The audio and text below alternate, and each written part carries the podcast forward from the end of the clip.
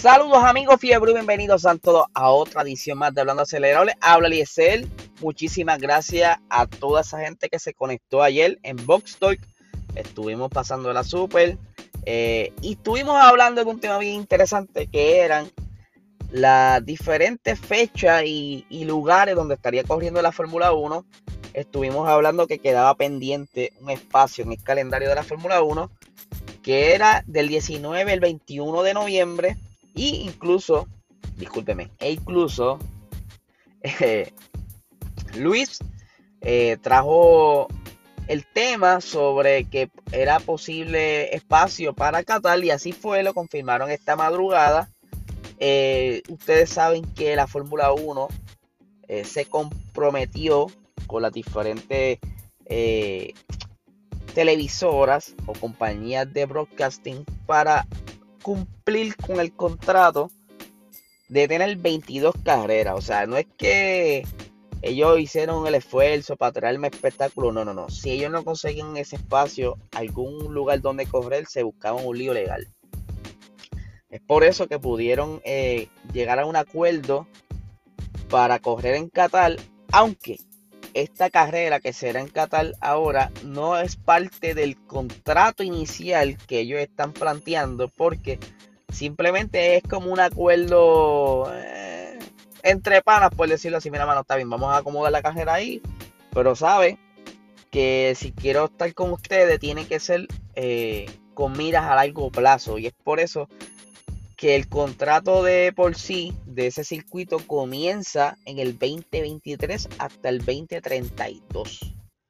Eh, con esta carrera, perdón, con este circuito, ya sería el cuarto circuito en Medio Oriente, siendo también Bahrein, eh, Saudi, eh, Jeddah, perdón, Saudi Jeddah el mismo, y este Yasmarina, perdón. Son cuatro. Eh, que se están ahora en el Oriente Medio. Obviamente no todo el mundo está muy contento sobre eso porque saben que son circuitos que tienen que ver eh, con dinero, bla, bla, bla. Pero la cuestión es que durante el 2022 no se va a correr en ese circuito y es porque, y voy a hablar bien poco porque yo de soccer no sé mucho, es que durante el 2022 Qatar será, como quien dice, el, el centro de lo que será el Mundial de Fútbol eh, fútbol soccer eh, durante el 2022 y es por eso que ellos decidieron no correr ese año para no, no confligir con esa, con esa actividad. Pero sí, estaría retomando el calendario en el 2023, eh, comenzando su contrato de 10 años. este circuito la mayoría, la mayoría de las veces se ha corrido como Bahrein, que se empieza tardecito y va oscureciendo y tienes una pista iluminada eh, que lo hace más atractivo, ¿verdad? Un circuito bonito, porque esos circuitos de noche son bien bonitos, dejan unas fotos espectaculares, es un reto para los pilotos porque mientras vas corriendo eh, la carrera, como pasa en Bahrein, eh, la pista se va enfriando y a medida que va pasando la vuelta a vuelta, pues tienen que ir luchando con el grip.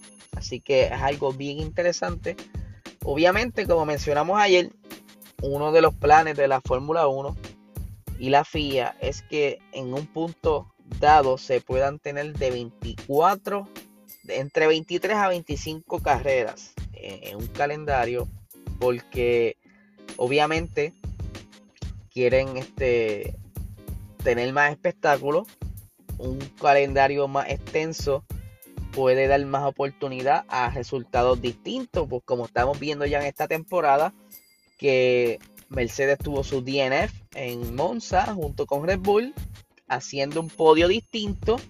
Eh, y mientras más carreras hayan en un calendario, más posibilidades de que ocurran este tipo de situaciones. Y pues se dan estos campeonatos apretados. El año pasado, por el COVID, fueron, creo, si no me equivoco, 18 carreras cinco carreras menos como se habían pautado para este año. Eh, pero obviamente había, se esperaba también que fuesen 22. Pero como el año pasado estaban eh, experimentando con esta situación del COVID, ya ven que pueden hacer protocolo, les funciona y demás, pero entonces el año pasado los contratos no estaban garantizados y pudieron entonces como que cuadrar con 18 carreras que me, me imagino en ese entonces el CEO debió estar loco tratando de confirmar fechas, como no me quiero imaginar el pain que tuvo que haber pasado eh, en cuestión de logística y demás, pero entonces pudieron darle 18 fechas, 18 fechas, pero las miras son a tener de 23 a 25 eh, carreras de esquí el 2025. Eso es muy bueno para nosotros espectadores que estaremos disfrutando de más contenido de la Fórmula 1. Eh, pero debe ser algo retante tanto para los pilotos como para los equipos, el estar viajando constantemente, según lo, lo conversamos ayer en Box Talk. Eh, pero es parte de. Eh, obviamente quieren traer más también espectáculo al área de Norteamérica. Ya están añadiendo el circuito de Miami. Se está conversando, todavía no es nada oficial, de que quieren volver al circuito de Indianápolis, eh, circuito que en un momento dado ellos ya visitaron y estuvieron corriendo por varios años. Quieren también eh, traer esas pistas memorables, como estuvimos hablando también ayer, el, el Gran Premio de South Africa, el Malasia, eh, entre otras pistas que ellos han estado corriendo. traer el Nürburgring, traer la Alemania, Hockenheim, que eso es una pista para la historia, porque esa pista, ¿verdad? Nos trajo muy buenos momentos. Para entonces, todo tiene que ir planeándose poco a poco y es por eso que, ah, eventualmente vamos a estar viendo entonces más carreras durante una temporada. Algo bien interesante, eh, porque todo va a afectar, mientras más carreras como mencioné, va a afectar entonces el que tenga que cambiar más motores, el que entonces tenga que penalizar, eh, un, efecto en cadena. Así que vamos a estar pendientes a esto. Por otra parte, eh, el jefe de Alfa Romeo estuvo hablando en estos días en una entrevista porque a Lando Norris se le debió penalizar por haber entrado al pit lane eh, de la manera incorrecta. No sé si ustedes se acuerdan, durante la carrera de Sochi el domingo pasado, Lando Norris eh, estaba luchando por el grip. Él se había negado a entrar al pit. Y cuando no le tuvo más de otra opción que tenía que ir al pit, pues ya estaba bastante mojado el, el circuito. Las gomas que él tenía no eran unas gomas que tuviera tanto grip, eran las gomas Hards y pues eh, cuando está llegando a la zona del pit, él por la inercia del, del, momentum del carro se sale un poco de la línea y vuelve y entra. Esto lo vimos ya en Hockenheim 2019 cuando Lewis Hamilton le pasó algo similar, pero también tuvo que ver por un accidente que él tuvo. Él iba pasando eh, cerca de la del último sector, pierde control, se le daña el front wing y él entra al pit cortando camino a través del, del pit lane. Aunque él sabía que iba a ser penalizado, era la mejor opción eh, de entrar de esa manera porque si no iba a ser peor darle una vuelta sin el front wing. Y pues eh, le dieron una penalización de 5 segundos en ese entonces. Eh, pero entonces, ya que está ese precedente, Fred Basir de Alfa Romeo dice que a Lando Norris no se le trató igual, que simplemente le dieron un regaño en lugar de esa penalización de 5 segundos y un punto a la licencia. Eh, yo me imagino que de cierta manera, pues, eh, el equipo pudo haber negociado con, con, los, con los comisarios, porque quizás dijeron, mira, mano, el momento no había nadie cerca simplemente fue que se deslizó, eh, no fue a propósito. Eh, en el momento en que Lewis Hamilton hizo esa entrada, pues él a sabiendas entró cortando camino. Luis, eh, Lando Norris simplemente venía entrando el pit y se salió. Ya, él había comenzado a, estar por la entrada y el carro se sale y vuelve y él controla y lo entra. No es que fue algo a propósito. Yo creo que aquí es donde está el punto, donde entonces los comisarios eh, estuvieron de acuerdo, porque yo me imagino que tiene que haber estado esta conversación, porque eso, eso fue un tema luego de la carrera. Y pues al ser algo involuntario, pues lo más probable, por eso solamente le dieron una reprimenda y, y pues no, no pasó esa penalización, pero entonces Alfa está molesto.